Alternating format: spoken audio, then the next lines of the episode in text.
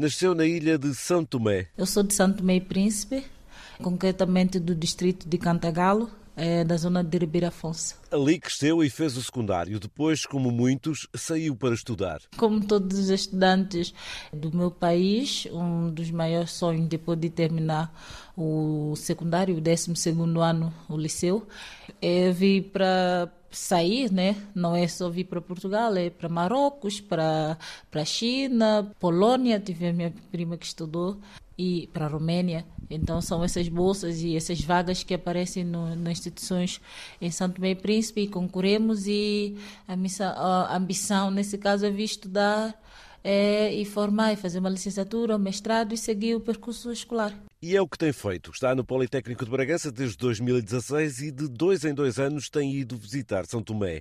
Quando não vai, aproveita as férias de verão para trabalhar no Algarve e ganhar algum dinheiro.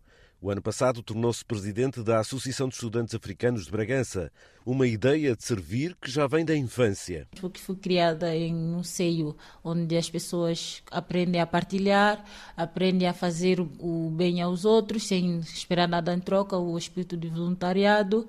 Então, isso sempre me acompanhou. Sempre fiz parte das associações escolares, já fui representante das minhas turmas quando fazia o, o quando, andava no secundário. Em Bragança há cerca de 3 mil estudantes africanos. Há alturas do ano em que o trabalho na associação é bastante. Quando estão a chegar estudantes, e assim, acomodações, a documentação, andar com estudante, passar informação, está aqui diariamente.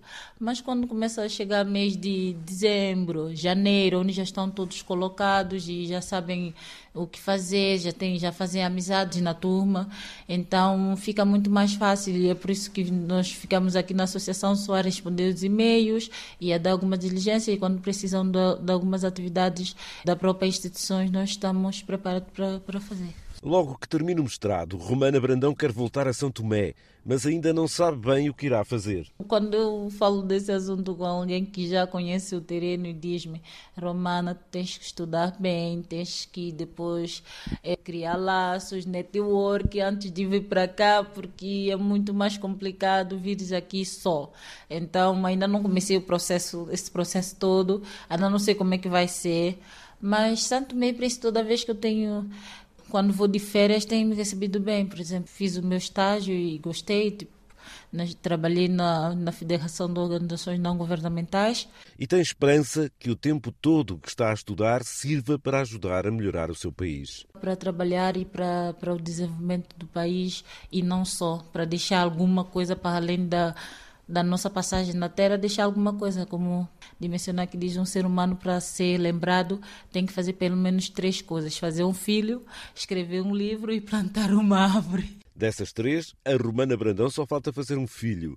Já plantou várias árvores na roça do avô, onde tem cacau e outras árvores. Quando ele precisava de mão de obra barata, então convidava os netos e pagava um euro por dia. Então já plantei uma árvore. E já escreveu um livro. As Lágrimas do Ossobo, que é, o Ossobo é uma espécie endêmica de Santo Tomé Príncipe, é um pássaro. Do, sabe que Santo Tomé Príncipe tem muitas espécies endêmicas, então é um país assim é, de uma natureza gigante, com espécies muito raras que só existem lá.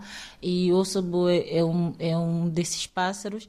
Então, diz a lenda que quando esse pássaro canta no obô, que é a nossa floresta, nós chamamos obô, então canta no obô, chove chove muito, muito, muito. Então o assobio parece que ele mesmo está a anunciar o cair da chuva porque normalmente as lágrimas representam coisas tristes, mas nesse livro não, representa a abundância que depois a chuva, porque Santo Tomé vive-se da agricultura.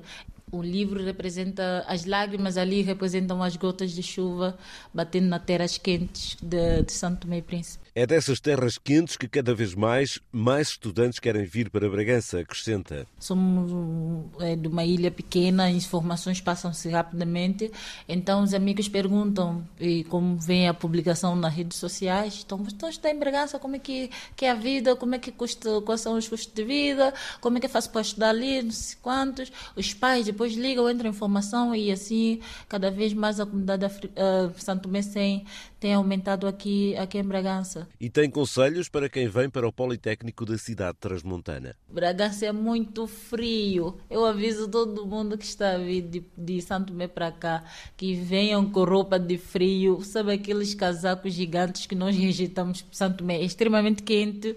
Então são casacos que nós não usamos, que não ligamos. É, são esses casacos que vocês têm que trazer porque aqui faz muito frio. E também diz que as comidas a princípio são estranhas, mas depois as pessoas habituam-se. Romana já gosta de muita coisa portuguesa e transmontana. Gosto de bacalhau, eu sou uma gulosa, gosto de baba de camelo. Ah, arroz doce. Eu não comi arroz doce português de jeito nenhum, mas depois uma senhora fez, disse, prova, Romana, é bom. Comi.